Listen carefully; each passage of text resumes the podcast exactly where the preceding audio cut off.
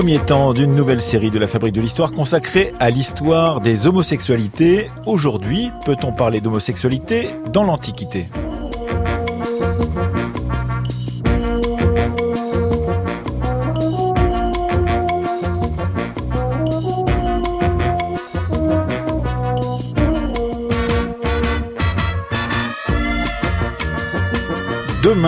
Nous intéresserons dans notre émission d'archives aux archives des mouvements LGBT, mercredi à l'homosexualité et aux colonies, jeudi dans le documentaire à la naissance d'un quartier gay parisien, Le Marais, et aujourd'hui, eh bien, nous avons le grand plaisir de recevoir l'historienne Sandra Boringer, maîtresse de conférences en histoire grecque à l'université de Strasbourg, auteur en 2007 aux belles lettres de l'homosexualité féminine dans l'antiquité grecque et romaine. Elle a participé également à la rédaction d'un chapitre, le chapitre sur l'antiquité dans l'ouvrage collectif collectif par Sylvie Stenberg qui vient tout juste de paraître aux éditions des presses universitaires de France sur une histoire des sexualités. Avec elle, et grâce à des textes qui seront lus par Elsa Dupuis, nous allons nous demander pourquoi il est anachronique de parler d'homosexualité en Grèce et dans la Rome antique.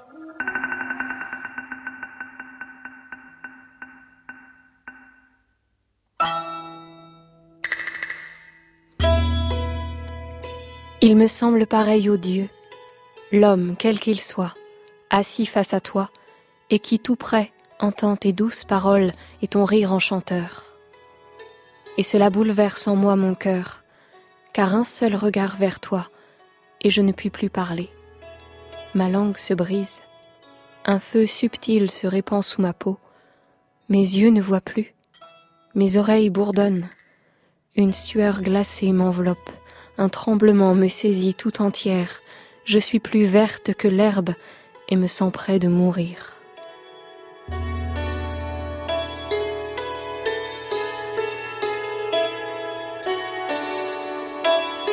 Bonjour Sandra Boringer. Bonjour. Merci d'être euh, notre invitée euh, ce matin, d'avoir accepté notre invitation pour cette première émission d'une série de quatre euh, consacrée à l'histoire des homosexualités.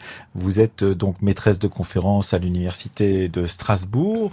Vous êtes spécialiste de l'homosexualité féminine et masculine également dans l'Antiquité et vous nous avez fourni les textes qui sont lus par dans cette émission par euh, Elsa Dupuis. Et ce texte, évidemment, c'est le texte de Sappho, très connu. Euh, alors, il fait partie d'un ensemble de textes très fragmentaires. Il date du VIe siècle avant notre ère.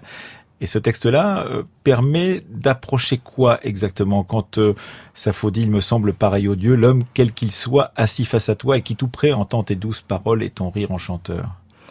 Ben, déjà, ce, poème, euh, j'ai choisi, choisi parce que c'est un poème où, dont la perspective a traversé les siècles, c'est-à-dire qu'il a marqué la culture de Louise Labbé à Racine jusqu'à nos jours, parce que Sappho, il décrit les symptômes de l'amour sur le corps. Et euh, lorsqu'on entend ce poème, puisqu'en réalité il n'était pas du tout composé pour être lu, mais pour être chanté, donc euh, il faudrait même de la musique, un contexte de performance vraiment particulier sur l'île de Lesbos, euh, avec les températures adéquates, etc. Donc il y a véritablement un contexte. Eh bien, on, on l'entend, il n'y a pas de spécificité ou de caractérisation sur en ce qui concerne le sexe de la personne qui aime ou le sexe de la personne aimée. On voit les marques du féminin, mais lorsqu'on entend ce poème, d'une certaine manière, on sent qu'il peut traverser les siècles. Et d'ailleurs, ça a été le cas puisque Racine euh, reprend quasiment mot pour mot euh, différents vers dans dans sa Phèdre, lorsque Phèdre avoue son émoi lorsqu'elle voit Hippolyte pour la première fois, et quand elle dit je le vis, je rougis, je pâlis, pardon, je pâlis à sa vue, etc. Ben justement, sa voix se brise, c'est ce qui vient de se passer, et, euh, et son corps est transformé. Donc ce poème a véritablement transformé la façon de, de percevoir le corps amoureux, et en même temps, il met en perspective le fait que cet élan érotique n'est pas sexué. Euh, ce qui est intéressant, c'est que euh, c'est un poème redécouvert euh, à la Renaissance. Vous l'avez cité, cité par Louise Labbé ou encore repris par Racine dans un contexte évidemment tout autre que celui de sa conception. C'est-à-dire que là, on est dans une société euh, chrétienne, une société euh, donc euh, qui est forgée par le christianisme depuis presque un, millénaire, au moment où les uns et les autres reprennent ce, ce, ce, ce poème. ils le reprennent dans un autre contexte et pourtant il dit autre chose que ce que dit Racine. Enfin, il dit la même chose, mais d'une autre manière, d'une certaine façon, Sandra Boringer. Bah, disons qu'à l'époque archaïque, ce qui est intéressant, c'est que lorsqu'on parle d'amour, on parle en particulier des symptômes sur le corps amoureux en général et de façon non sexuée, ce qui fait que cela peut être repris et adapté dans d'autres contextes, dans la mesure où justement, nous sommes dans des sociétés d'avant l'homosexualité, d'avant l'hétérosexualité, et donc de ce fait, il y a ici euh, quelque chose d'une sorte de fluidité euh, dans les catégories qui permet euh, la reprise de ce poème dans des contextes où, pour le coup, les catégories sont un peu, un, peu plus, un peu plus nettes. Oui, il y a d'ailleurs un, un, ouvrage de 1980, je crois, qui s'intitule Before Sexuality, qui explique effectivement que tout ce que l'on a voulu voir euh, dans euh, la sexualité antique, que ce soit des érudits du 19e siècle, euh, romantiques ou post-romantiques, que ce soit des militants des minorités sexuelles plus tard, dans les années de la libération sexuelle après 1968, non pas est faux, mais d'une certaine façon est biaisé parce qu'il faut se replacer dans un contexte où même ce terme de sexualité ne dit pas la même chose que ce que ça dit chez nous en l'occurrence Sandra Boringer. Oui, en effet, le, titre de l'ouvrage, c'est Before Sexuality. Et effectivement, c'est une édition de, plusieurs colloques qui se sont déroulés durant les années 80 aux États-Unis, avec en particulier John Winkler, David Alperin et Fromat Zeitlin, qui sont les, pionniers dans, le champ de la recherche sur la sexualité dans l'Antiquité. Et, euh, et ce qui les a intéressés, c'était de déconstruire non seulement la catégorie homosexualité et hétérosexualité, mais aussi de montrer que euh, l'Antiquité, c'est un monde d'avant même le dispositif de sexualité. Alors dans les années 80, c'est aussi le moment où Michel Foucault réfléchit à ces questions-là. Il a déjà écrit en 1976 La volonté de savoir, qui montre un départ à des catégories.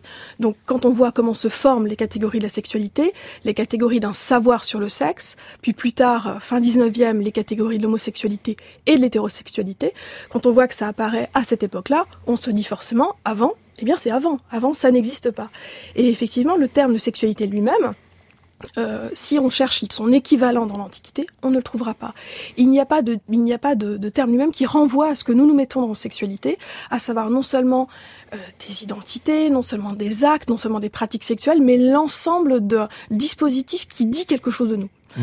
En fait, actuellement, euh, et c'est ce que montre Michel Foucault, la sexualité c'est venu se loger dans dans, au cœur de notre vie psychique, d'une certaine manière. Ça fait partie de nous et on se définit à la fois par rapport à notre identité de sexe, homme, femme, et aussi finalement par rapport à ce que l'on a nommé euh, au début du XXe siècle l'orientation sexuelle, mmh. qui vient euh, à partir du sexe du partenaire dire quelque chose de nous par une orientation qui viendrait préciser si on est dans les normes ou non, si on est déviant ou non, etc. Et donc ces, ces formes de catégorisation, bien précise, bien définie par la médecine, par la loi au cours du 19e, eh bien, n'existe pas dans le monde, dans le monde antique. Et vous dites, euh, par exemple, en, ouverture de cet ouvrage collectif, donc euh, dont vous êtes occupé pour la partie de l'Antiquité, une histoire des sexualités, avec euh, l'érection de Sylvie Stenberg, mais également avec Christine Barr, Gabriel Loubre et, et, Didier Lett. vous dites, il ne faut pas chercher de catégories fixes et immuables qui correspondraient à nos propres catégories dans cette Antiquité que vous connaissez bien, dont vous êtes spécialiste, aussi bien dans la Grèce antique qu'à Rome, par exemple, comme on aurait pu le faire, le mariage d'amour en Grèce ancienne, dites-vous, ou encore la gay à Rome, ça, on ne peut pas le faire. Ça, d'une certaine façon, ou en tout cas, on pratique, euh, disons, un anachronisme assez grave et assez dangereux qu'on a pratiqué auparavant, parfois. Alors, Nicole Leroux parlait d'un anachronisme contrôlé. C'est à partir du moment où on sait qu'on est anachronique, pour le coup, ça on peut avancer. Mais, mais effectivement, en fait, on est, on est tout un groupe de chercheurs, Claude Calam, Florence Dupont et d'autres, à vouloir euh, euh, utiliser les méthodes de l'anthropologie. En fait, il y a évidemment les méthodes de l'histoire, euh, mais dans la mesure où nous travaillons souvent, dans le cas de textes archaïques ou d'époque classique, à des textes qui n'étaient pas des textes, qui étaient des chants, qui étaient en réalité quelque chose qui des était... poèmes méliques des, Voilà, exactement, la poésie, mais aussi des discours qui étaient composés pour être dits et pas du tout pour être écrits. Donc on est dans un monde d'avant la littérature. Eh bien, on a besoin d'utiliser d'autres outils et finalement, parfois, les outils des anthropologues s'approchaient davantage ou pouvaient nous être utiles à un moment donné. Et en anthropologie, ce qui est intéressant, c'est de définir les catégories de départ pour mieux faire apparaître euh, les catégories d'arrivée, celles, celles des Grecs et des Romains, sans écraser avec nos questions, avec nos catégories, ce qui fait euh, l'exotisme et, la, et la, la spécificité des sociétés étudiées. Et justement, le terme de catégorie soluble ou de catégorie fluide peut être utile parce que on accepte de poser la question de l'homosexualité. Hein, les livres s'appellent l'histoire des sexualités mmh. ou l'homosexualité dedans. C'est la question du présent. Mais quand on a conscience que c'est une question du présent, il faut, d'abord dire que ça n'est pas le cas voilà. et, repartir de, ce qu'on on trouve dans les textes d'une certaine façon. On a conscience de ça et on n'écrase pas euh, d'autres sociétés différentes avec des catégories de nos sociétés occidentales. D'autant que quand on parle euh, nous-mêmes euh, effectivement de parler de l'homosexualité dans la Grèce antique et à Rome, on a bien conscience que ces sociétés ne sont pas homogènes, que vous êtes obligé dans ce chapitre et dans d'autres travaux de séparer effectivement ce qui tient de la Grèce et ce qui tient de Rome, et que même en Grèce, entre le 6e ou 7e siècle avant euh, et euh, mettons le, le, deuxième avant ou le premier avant au moment où Rome prend la prédominance sur l'ensemble du bassin méditerranéen, ça n'est pas la même chose, les pratiques ne sont pas exactement les mêmes, en l'occurrence Sandra Boringer. Bah, là, à nouveau, à nouveau, c'est la pratique de, de l'anthropologue, c'est-à-dire on va à un moment donné, on se dit on étudie pas une société sur six siècles, mais on va à un moment donné, dans un contexte de performance particulier, savoir quand est-ce que ce texte ou ce discours a été dit, ce que cela signifie et quelles sont les catégories que cela met au jour. Et on voit des différences entre ce qui se passe à Sparte, à l'époque archaïque telle qu'elle est imaginée euh, par Plutarque, euh, ce qui se passe à Athènes ou ce qui se passe à Rome. Donc effectivement, chaque fois un effort de contextualisation qui évite en fait ce qui, les discours de, les discours universaux, les, les, les catégories immuables, les, les fameux, les fameuses approches hors histoire qui font finalement le, qui sont à l'origine de pas mal de confusion dans les débats actuels sur les questions de sexualité. Oui, euh, comme on l'a longtemps fait, par exemple, en parlant de l'amour grec ou euh, ah du vice grec en l'occurrence, euh, dites-vous, euh, Sandra Boringer, en d'une certaine façon en catégorisant une fois pour toutes le rapport, par exemple, des hommes entre eux et des hommes avec les plus jeunes dans la société grecque classique, sans imaginer que ça puisse être différent du côté de Sparte, du côté mm. d'Athènes ou dans d'autres endroits de cette Grèce antique, et surtout à des périodes différentes. En fait, on a beaucoup, on a beaucoup de clichés ou d'idées toutes faites sur l'Antiquité, souvent à partir d'un texte ou d'un autre texte, qu'on a figé et dont on imagine que ça vaut pour euh, pour la totalité. Donc euh, l'amour grec évidemment ça renvoie euh, au, à l'imaginaire contemporain de la pédérastie grecque qu'on peut qu'on peut réinterroger, qu'on peut discuter, qu'on peut qu'on peut véritablement constater dans certains contextes et pas du tout dans d'autres. Et cela dit juste pour revenir avec ce, ce, rapport à la Grèce, cet imaginaire grec, cet amour grec ou cet amour saphique aussi, hein, mhm. puisque l'amour lesbien doit son nom à l'île de Lesbos où vivait Sappho. eh bien certains, certains chercheurs, aussi certains militants, rappellent aussi l'intérêt de lieux imaginaires pour euh, permettre la lutte aujourd'hui. Donc on ne veut pas tout à fait rompre le fil, mais, mais il s'agit aussi de, de, rappeler que c'est un fil imaginaire. Donc euh, c'est là, ça a nourri une culture à un moment donné, ça a un rôle. On ne veut pas supprimer euh, comme ça Ganymède ou Sappho en disant... Et des, des, générations de, de représentations, pourrait-on dire, il ne faut pas les supprimer. Mais, mais les historiciser, voilà, les rappeler, rappeler à quel moment c'est apparu dans l'imaginaire, à quel moment il a fallu aussi aux communautés gays, opprimées, euh, d'essayer de penser à un passé ou se souvenir, se dire qu'à un moment donné, ils étaient ou admis ou euh, reconnus, alors que c'était pas ils, que ce n'est pas une même identité. Mais il y a un moment donné où c'est important. Et David Alperin dit d'ailleurs une phrase très intéressante. Il dit l'identité gay est à la fois euh, politiquement catastrophique et politiquement nécessaire. C'est-à-dire qu'il y a un moment où c'est nécessaire, euh, une stratégie à un moment donné, et à un autre moment où faire croire qu'il y a une identité, une identité gay, tout comme il y aurait une identité hétérosexuelle hors histoire, ça n'existe pas. Oui, et vous parliez tout à l'heure de, textes qui nous renseignent, qui nous informent. Ce sont des textes qui parfois sont difficiles à, à, comprendre. Par exemple, cet extrait très célèbre du banquet de Platon dans la traduction de Luc Brisson, un texte qui date du début du IVe siècle avant notre ère.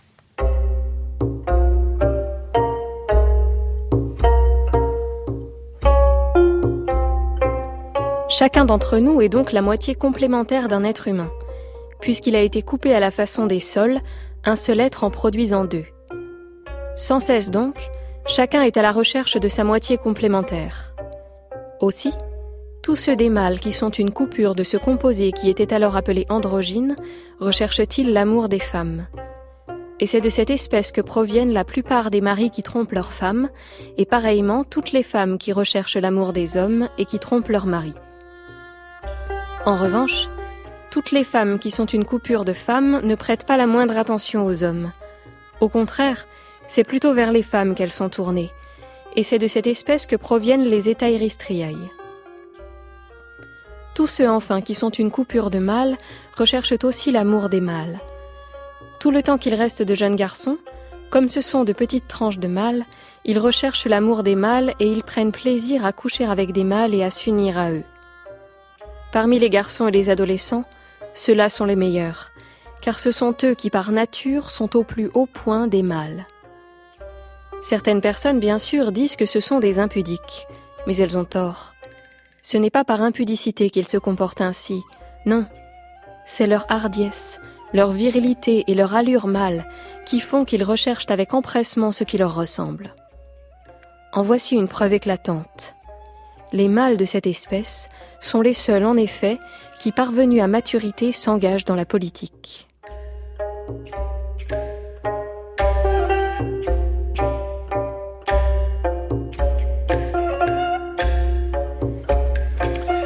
Un extrait du banquet de Platon lu par Elsa Dupuis avec vous, Sandra Boringer. Je rappelle que nous sommes dans une émission, la première d'une série d'émissions consacrée à l'histoire des homosexualités dans la fabrique de l'histoire. Et nous parlons de ce concept euh, difficile à appliquer, mais parfois heuristique, comme on dit, qui peut donner des effets de l'homosexualité ou des homosexualités dans le monde antique, grec et romain, dont vous êtes euh, la spécialiste. Alors voilà un, texte de Platon, souvent cité, euh, parfois mal compris.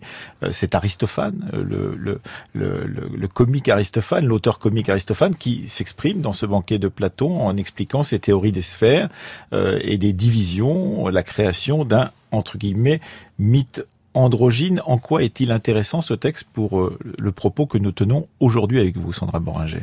Déjà, ça met, ça met aussi, euh, on voit là aussi les erreurs parfois dans la réception, puisque effectivement, ce, cette histoire est connue sous le nom de mythe de l'androgyne.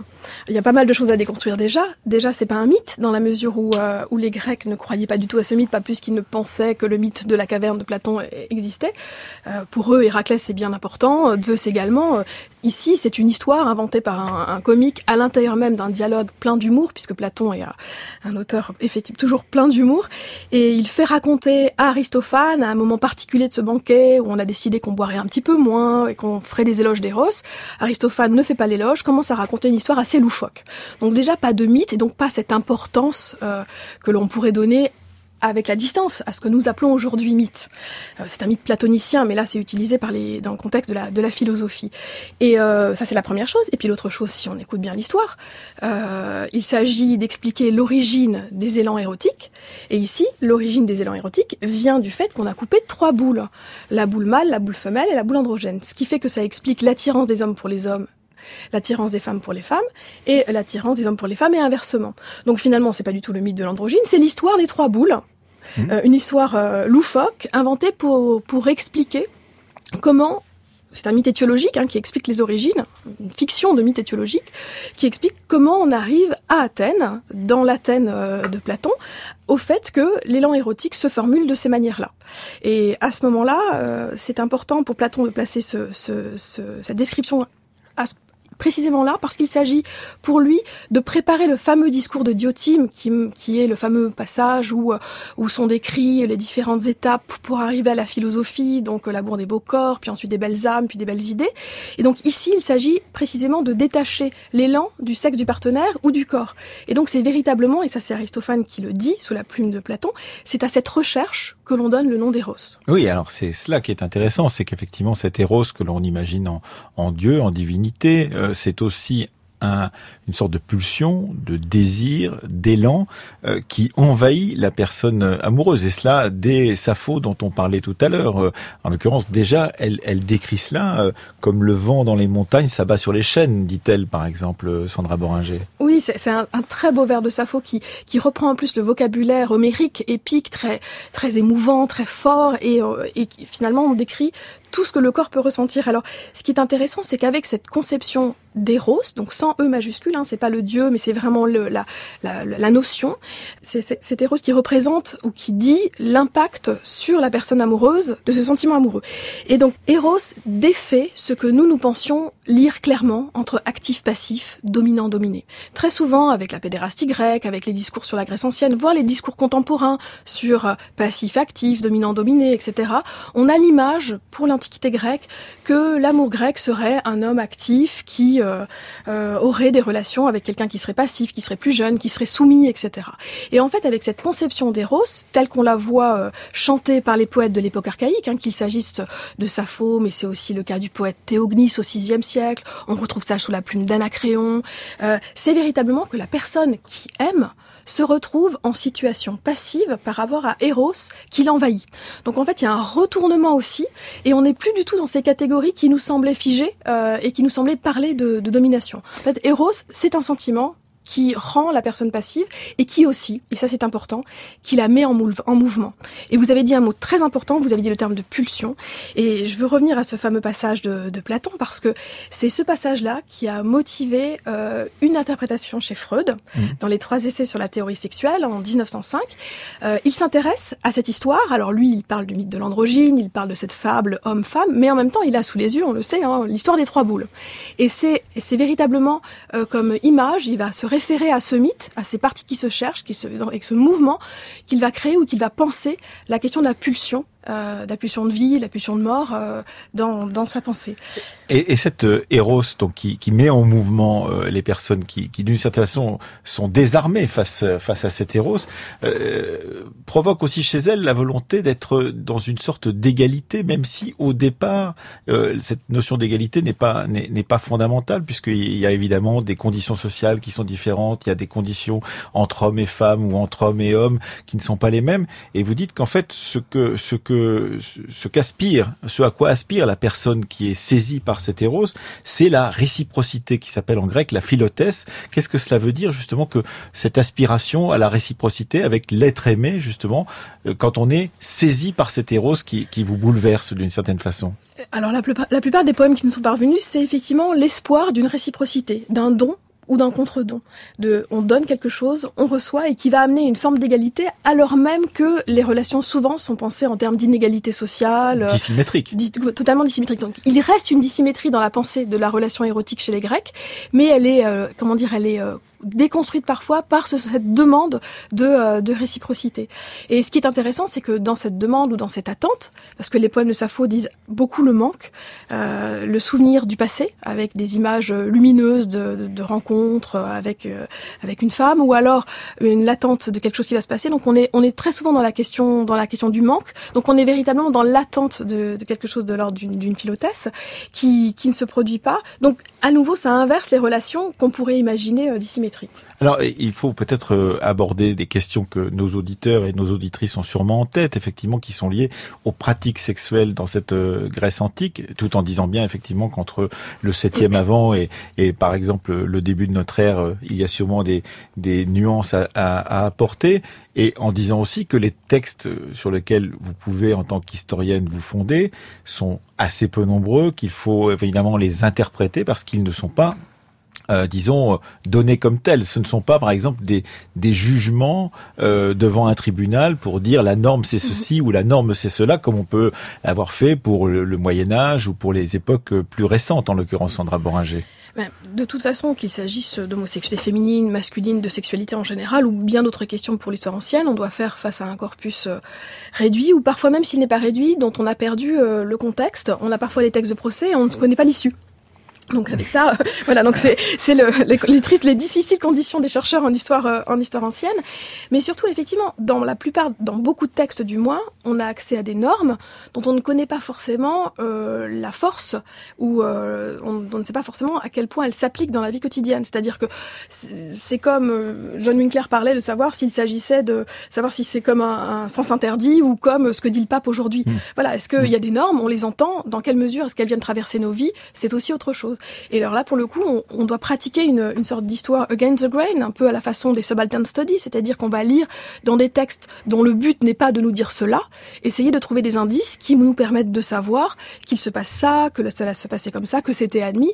On a, on a parfois des procès, euh, dans, on a un procès, un contre Simon où euh, où le plaignant se plaint parce qu'il a été pour, parce que il, y a eu une bataille de rue avec quelqu'un qui lui a qui lui a qui lui a ravi son petit ami et puis il y a eu une, une, des échanges assez violents.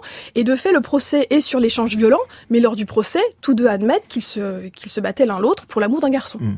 donc c'est à travers un procès pour fait de violence que l'on apprend qu'en fait euh, voilà on, on, pouvait se disputer euh, dans les rues d'Athènes à l'époque classique pour euh, par jalousie. Et, et, et donc on voit bien effectivement qu'il y a des pratiques qui sont admises à Athènes par exemple. Le sont en même temps à Sparte ou est-ce que c'est différent? Est-ce qu'on peut le savoir, ça d'une certaine façon, Sandra Boringer? Alors, les, sources sur Sparte sont, complexes parce que très souvent elles nous proviennent, enfin quasiment tout le temps, elles nous proviennent de l'extérieur de Sparte et en particulier avec le fameux, la fameuse ville lycurgue de, Plutarque, donc largement postérieure, avec aussi une idéalisation des, euh, comportements. Et euh, voilà, il y, a une description des, relations qui est probablement, euh, probablement peut-être trop stylisé, enfin stylisé par rapport à, ce que dit Plutarque, mais qui renvoie à quelque chose dont on a trace euh, à l'époque archaïque à Sparte par euh, un autre texte que Plutarque, un texte d'époque. C'est un poème, ce sont des poèmes d'Alcman. Alcman est un poète spartiate du 7e siècle avant notre ère qui composait des parténés, donc des chants pour des jeunes filles. Euh, Claude Calam a beaucoup travaillé sur sur ces poèmes, il les a traduits, il les a édités. Et en fait, ce qui est fascinant, c'est que dans ces poèmes, donc qui sont des, sources directes, euh, on voit que ce cœur de jeune fille, chante devant la cité réunie, fait euh, tout d'abord mention des grandes figures tutélaires de la cité, donc il y a une dimension politique visible, euh, et, euh, et elle continue à chanter, dans leur chant, à la première ou à la deuxième personne, tout à coup, elles expriment le sentiment érotique que leur inspire le chef de, leur chef de cœur, qui est une femme. Donc, Astumeloisa, Astumeloisa, qui d'ailleurs ne leur répond pas.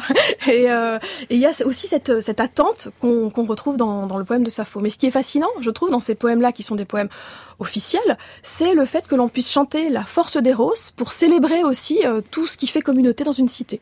Et donc vous parliez de, de Plutarque qui rapporte donc bien plus tard, au premier siècle de notre ère, euh, ce qu'était la Sparte du sixième siècle avant euh, Jésus-Christ, avant notre ère, dans la traduction de Robert Flasselière et Émile Chambry. Et Émile Chambry, c'est donc une traduction ancienne, en l'occurrence, on, on l'écoute, lue par Elsa Dupuis.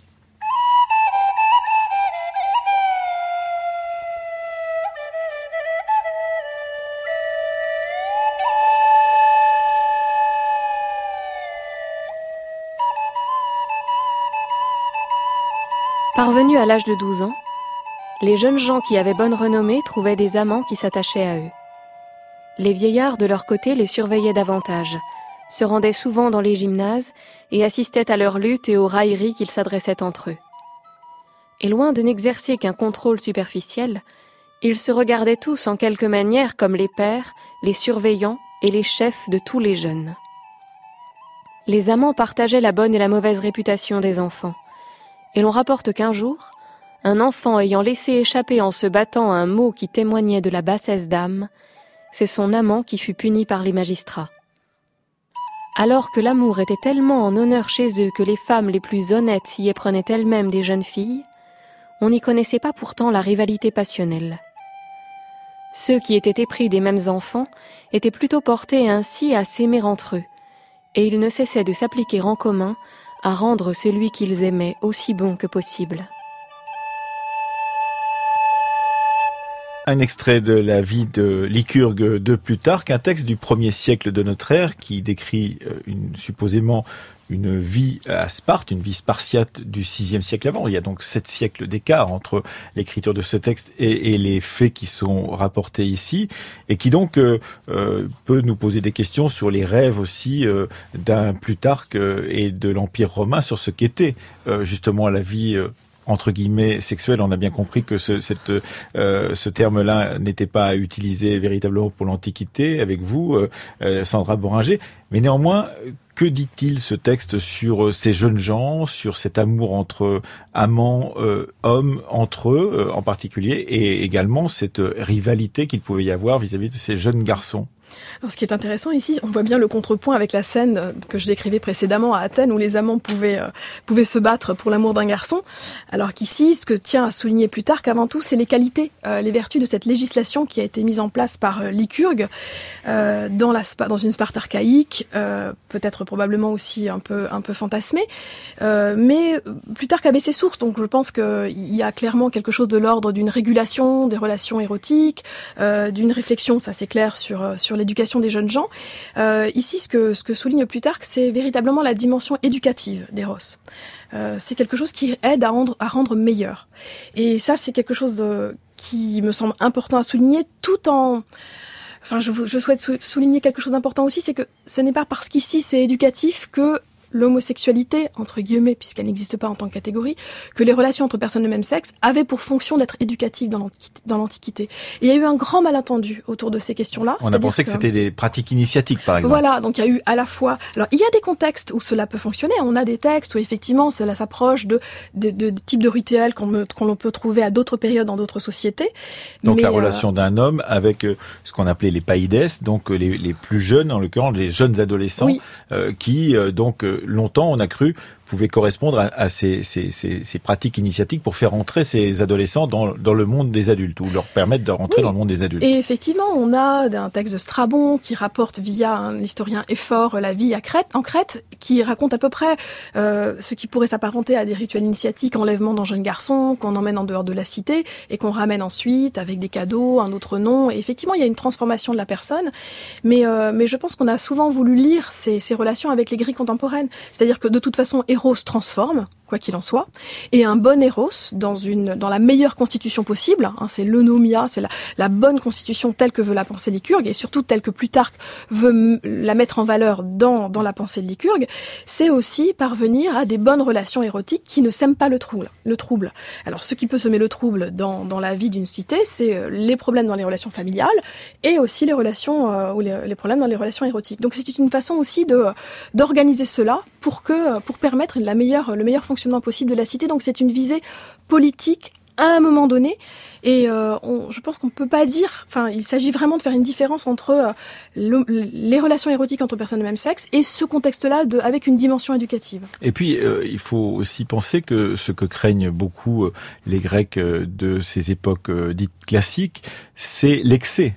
c'est ce qui va déborder et qui débordera le citoyen et par là même va déborder dans la cité et peut-être justement provoquer euh, un, déséquilibre à l'intérieur de la cité. Donc il y a aussi cette dimension, il y a des, des normes qui sont induites mais qu'on ne connaît peu ou qu'on connaît mal d'une certaine façon, mais qui sont juste là pour dire qu'il y a des choses qu'il ne faut pas faire. Alors que, que ne faut-il pas faire, en l'occurrence Sandra Boringer? Euh, En tout cas, ce qui est clair, c'est que les, les, normes, quand elles portent sur, euh, sur la vie sexuelle, n'ont jamais à voir avec le sexe du partenaire. Ça, je pense que c'est très important.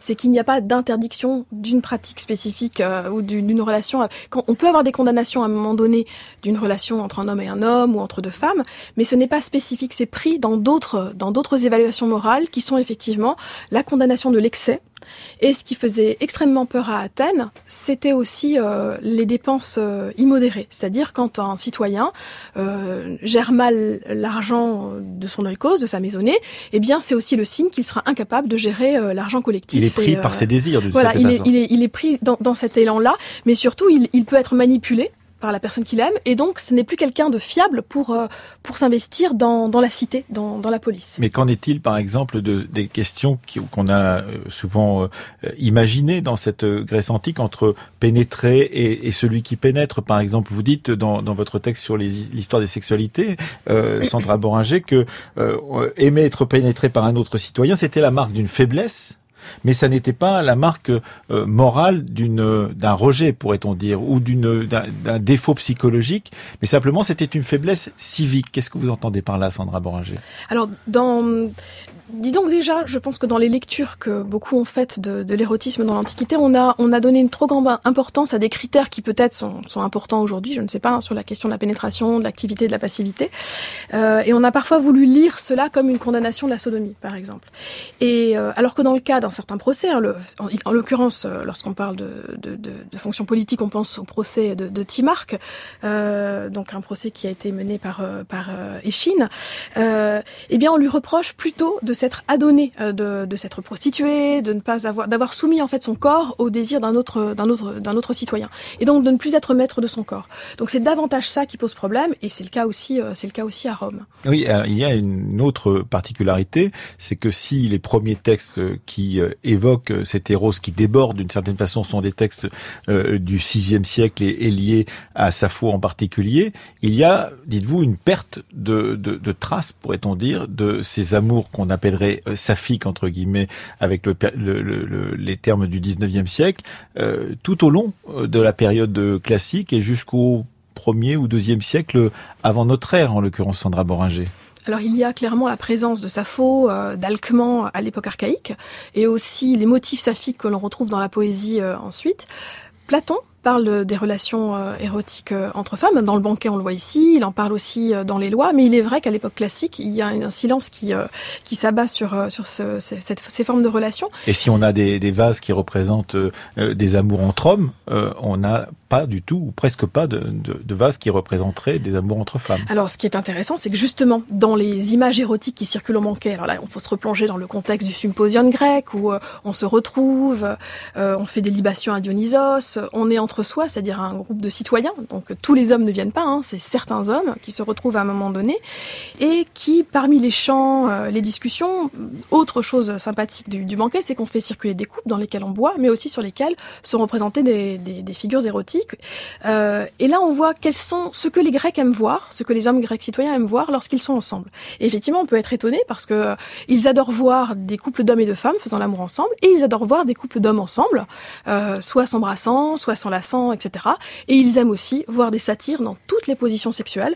Donc le soi-disant interdit de la sodomie et de la pénétration. Voilà, il y a des codes iconographiques, il y a des choses qu'on ne représente pas, mais les satires, eux, peuvent faire ce qu'ils veulent sur les images, et pour le coup, le citoyen grec peut les observer euh, avec grand plaisir. Mais effectivement, pas de représentation. En tout cas, il ne nous en est pas parvenu pour l'époque euh, classique de relations érotiques entre femmes. Et, qu'est-ce qui euh, nous dit ce qui se passe en l'occurrence à partir du moment où certes les cités grecques continuent à exister, elles existeront encore très profondément dans, notre ère au troisième ou quatrième siècle, mais où euh, l'empire romain ou la Rome républicaine prend le dessus à partir du deuxième siècle avant notre ère.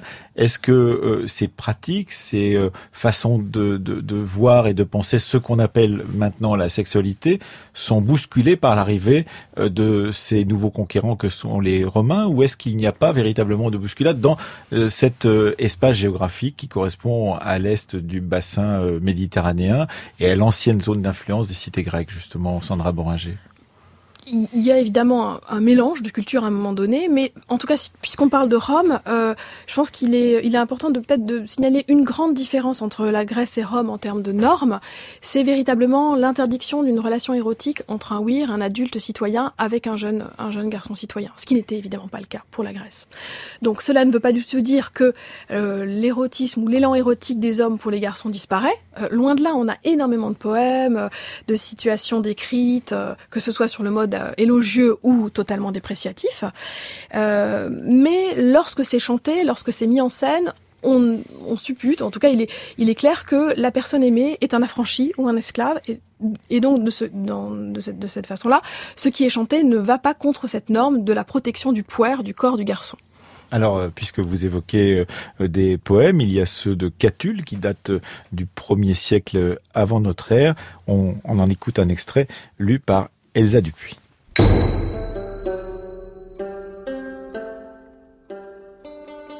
Si sur tes yeux doux comme miel, Juventius, on me laissait mettre sans relâche mes baisers, j'en mettrais jusqu'à trois cent mille, et je ne me sentirais jamais rassasié, même si, plus dru que les épis mûrs, était notre moisson de baisers.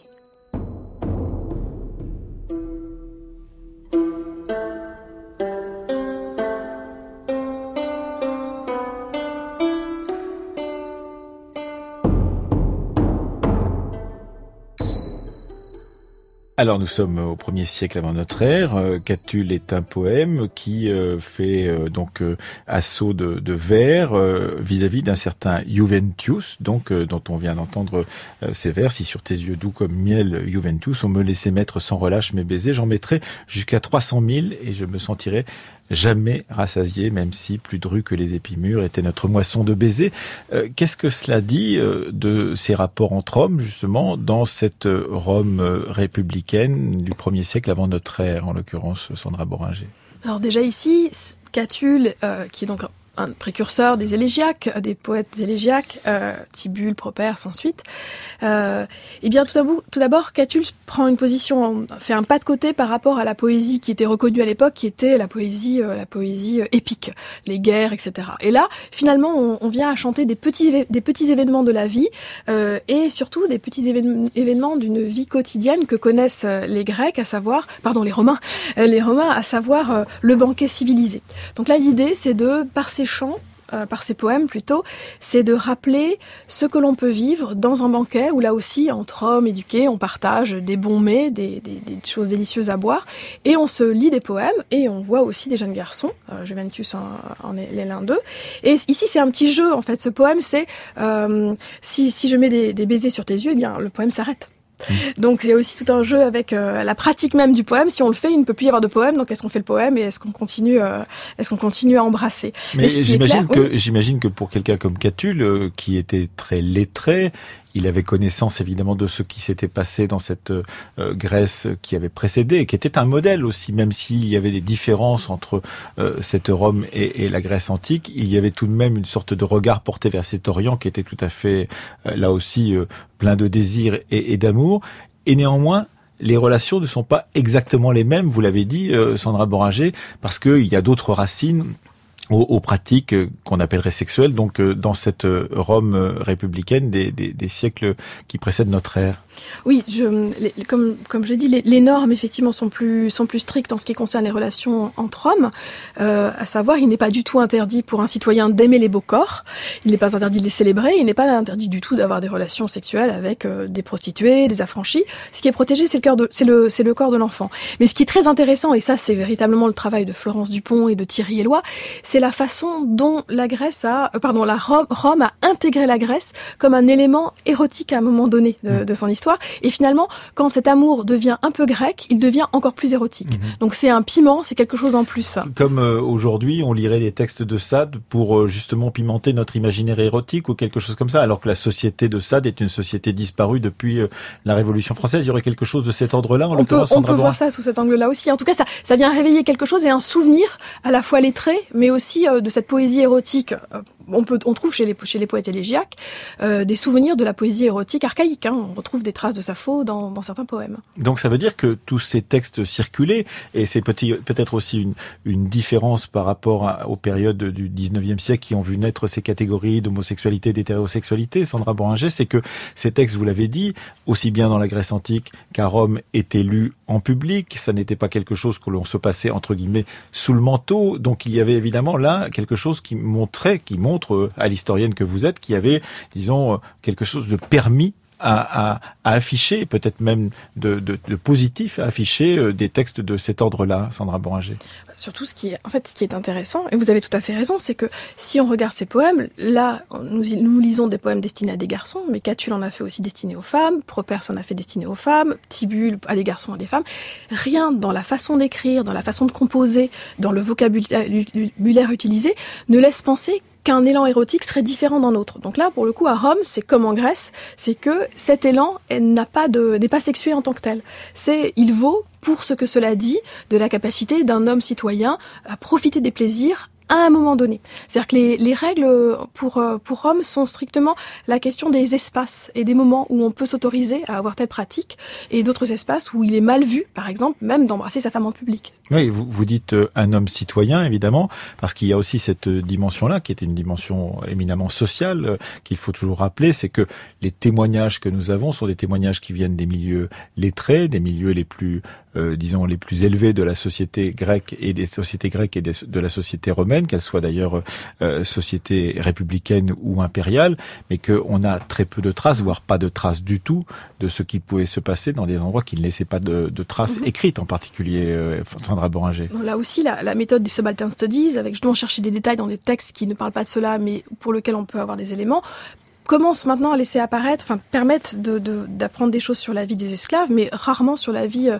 sur la vie érotique des esclaves. Mais pour revenir à la question justement des identités, euh, ce qui est intéressant, c'est que pour les Grecs comme pour les Romains, la première différence entre les individus, pour nous on dirait homme-femme, eh bien la première différence pour les individus, et en ce qui concerne les anciens, c'est de savoir si la personne est libre ou non libre. C'est est-ce que son corps lui appartient ou non? Et c'est pas un slogan féministe justement. C'est que voilà, un homme libre dispose de son corps, une femme libre dispose plus ou moins de son corps, mais quand même plus que moins par rapport aux esclaves qui ne sont pas qui ne, ne, sont pas propriétaires. C'est-à-dire que quand on est propriétaire d'un esclave, on peut jouir entre guillemets de son corps euh, parce que c'est sa propriété et donc il y a cette dimension là qui est vraie aussi bien d'ailleurs dans la Grèce que, dans la romantique en l'occurrence. et là par exemple la question contemporaine, hein, une question heuristique, c'est quand on pose la question de la violence sexuelle dans l'Antiquité, ça permet justement de voir quelles sont les personnes vulnérables, quelles sont les personnes qui sont dignes d'être protégées.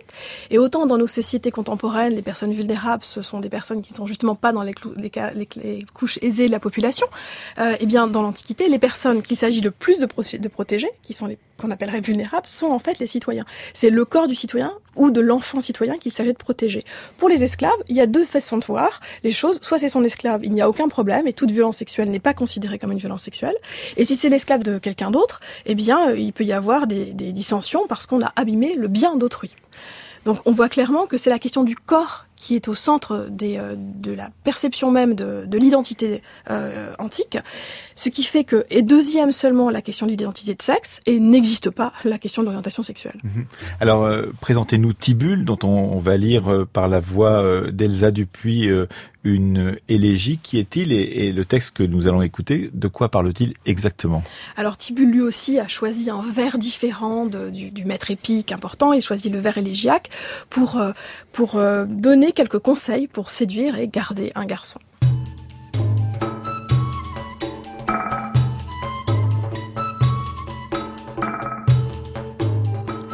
Oh, garde-toi de te confier à la tendre troupe des garçons. Ils ont toujours quelque attrait qui appelle à bon droit l'amour. Celui-ci plaît par son adresse à maîtriser un cheval en serrant les rênes. Celui-là fend l'eau calme de sa poitrine blanche comme la neige. L'un séduit par la fougue de son audace, l'autre par la pudeur virginale répandue sur ses tendres joues. En tout cas, ne va pas te laisser rebuter par un premier refus. Peu à peu, le coup rebelle cédera aux joues. Longueur de temps rend les lions dociles à l'homme. Longueur de temps fait doucement miner la pierre par l'eau. Quelles que soient les fantaisies du garçon qui t'est cher, cède-lui. La complaisance donnera bien souvent la victoire à l'amour. Ne refuse pas de l'accompagner, malgré la longueur de la route et la canicule qui brûle les plaines altérées, malgré le voile bleuâtre et coloré qui s'étend dans le ciel lorsque l'arc pluvieux hâte la venue de l'eau. Veut-il aller en bateau sur l'onde azurée? Pousse toi-même de la rame à travers les flots la barque légère. Un extrait d'une élégie de Tibulle lue par Elsa Dupuis dans cette émission, donc qui, je rappelle, euh, traite de la question de la catégorie euh, qu'on appelle aujourd'hui homosexualité, mais qui n'était pas appelée comme telle dans la Grèce antique euh, et à Rome. D'ailleurs, c'est une question importante. On a commencé avec vous sur cette question-là, Sandra Boringer. Nous vivons avec, disons, les oripeaux de toutes ces visions successives qu'ont pu avoir la Rome antique de la Grèce antique, mais le, christianisme et, l'Église, les condamnations nations qui sont liées à ce que des empereurs comme Constance, Constance II, Théodose Ier, mais d'autres empereurs euh, euh, chrétiens avaient pu publier comme loi condamnant justement les relations entre hommes, et puis ensuite évidemment les visions de la Renaissance dont vous parliez, puis ensuite les visions de l'époque euh, moderne et les rêves donc ou les cauchemars pour ceux qui au XIXe siècle ont repensé ces questions de sexualité. Tout cela nous nourrit, nous obscurcit aussi euh, parfois euh, le regard sur ce qui se passait justement dans ces époques anciennes. Alors parfois, ce qui est intéressant, effectivement, c'est d'utiliser l'Antiquité finalement comme une sorte de, territoire exotique. Peut-être moins le voir sous le mode d'une généalogie ou plutôt d'une linéarité, mais plutôt d'aller voir les, réelles différences pour activer un questionnement à partir de l'Antiquité sur la modernité. Comme une terre étrangère. Exactement, c'est ça, c'est vraiment ce voyage qui met en perspective plutôt qu'un fil, parce que finalement, alors Foucault, lui, s'est intéressé à cette rupture euh, dont vous parliez justement au premier, deuxième siècle après, sur ce qui fait que à un moment donné, euh, ces pratiques de soi, enfin ces pratiques du corps, ces expériences érotiques, puisque c'est véritablement pour l'Antiquité davantage une expérience érotique, sont, sont venues à devenir quelque chose d'important euh, dans le rapport de soi à soi. Qu'est-ce qui fait qu'à un moment donné, la sexualité, la façon dont on se conduit avec sa femme, la façon dont on fait l'amour, la façon dont on le fait beaucoup ou moins, moins longtemps, etc., est venue dire quelque chose de nous-mêmes Comment c'est logé là, hein, au cœur de, je l'avais dit, au cœur de la vie psychique, cette, euh, cette sexualité Et, euh, et euh, Michel Foucault a, a, travaillé avec, euh, avec Paul Venn, qui était un de ses amis, mm -hmm. et ils ont, ils ont et qui étudié, a travaillé sur l'érotisme voilà, à Rome en particulier. Paul sur l'érotisme à Rome, et aussi sur justement la famille et l'amour sous le Haut Empire romain. Et ils analysent ce changement non pas comme une du qui serait dû non pas à la culture chrétienne, mais plutôt à un changement qui commençait déjà à, exister euh, dans la société dite dite païenne de façon anachronique, mais en tout cas de la société païenne. Et donc ce changement-là, Foucault, s'y intéresse parce que lui veut travailler véritablement sur la généalogie d'un sujet de désir. Alors moi, je suis pas spécialiste de, des périodes postérieures, mais ce qui me semble plutôt intéressant avec mes connaissances, avec ce que je peux faire sur l'Antiquité, c'est de montrer à quel point Eros euh, n'était pas pris dans un rapport de soi à soi. Il n'y a pas de question angoissée. On ne se dit pas, on ne compare pas. On n'a pas l'impression que l'amour pour un homme serait moins normal que l'amour pour une femme. Il y a des choses qui sont plus ou moins bien vues. Vous l'avez dit, l'excès euh, ou les contextes où cela se fait. Et puis si, aussi si on si on fait cela dans l'adultère ou d'autres types de d'interdits. Euh, mais ce n'est pas finalement quelque chose qui va dire quelque chose sur la personne elle-même, sur sur. Ça n'est pas une sa... identité. Mais voilà, déjà, ce n'est pas une identité. Et si jamais elle, la personne fait des choses un peu différentes, ça ne sera pas une déviance, euh, ça ne sera pas un anormal. Euh, les gens ne seront pas étiquetés comme ça le sera euh, à partir du 19e siècle pour toute déviance de genre, de façon de s'habiller, etc.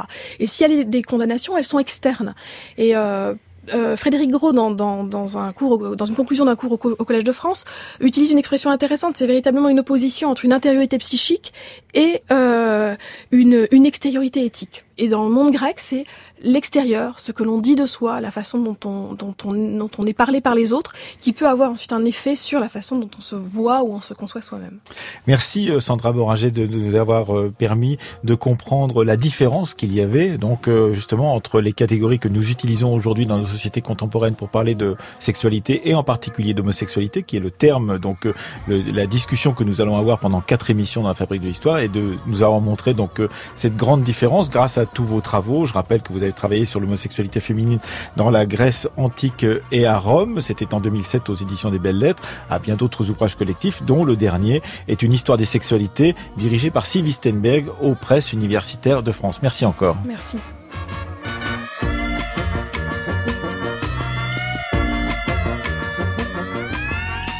Comme d'habitude, cette émission était préparée par Céline Leclerc et Aurélie Marseille. Philippe Mercher était avec nous aujourd'hui en technique et Thomas Duterre à la réalisation.